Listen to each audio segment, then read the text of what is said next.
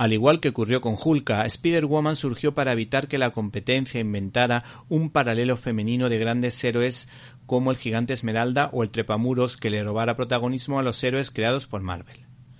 Sus autores, Archie Godwin, Sal Buscema y Jim Mooney, crearon a la Mujer Araña, que incluso tuvo su propia serie de televisión infantil y algunos recordarán la canción de la versión española que decía Mujer araña. Ah, yo recuerdo haber leído alguna de sus primeras aventuras, así como la gran etapa escrita por Anno Chenti en la que esta heroína muere, Jessica Drew, pero hay que decir que su alma sigue super viva ayudando a los demás. Sin embargo, mi etapa favorita de Jessica Drew es una muy reciente titulada Spider-Woman Cambio de Marcha de Dennis Hopeless y Javier Rodríguez, en cuya portada aparece su protagonista embarazada, con lo que se ha convertido en la heroína provida de Marvel.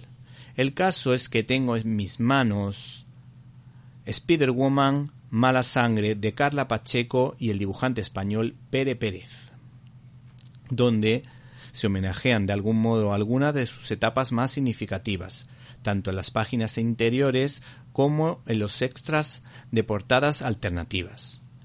Este TVO juega al gato y al ratón con el lector donde nada es lo que parece, por los giros argumentales y por la cierta ambigüedad de algunas situaciones. No obstante, esta novela gráfica hace una encendida defensa de la familia y es como si Spider-Woman se enfundara el traje de Belén Esteban, la princesa del pueblo, para matar entre comillas por su Andreita.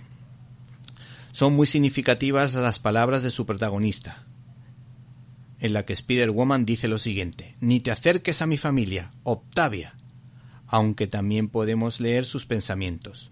Me llamo Jessica Miriam Drew. Voy a llegar al fondo de lo que me está matando.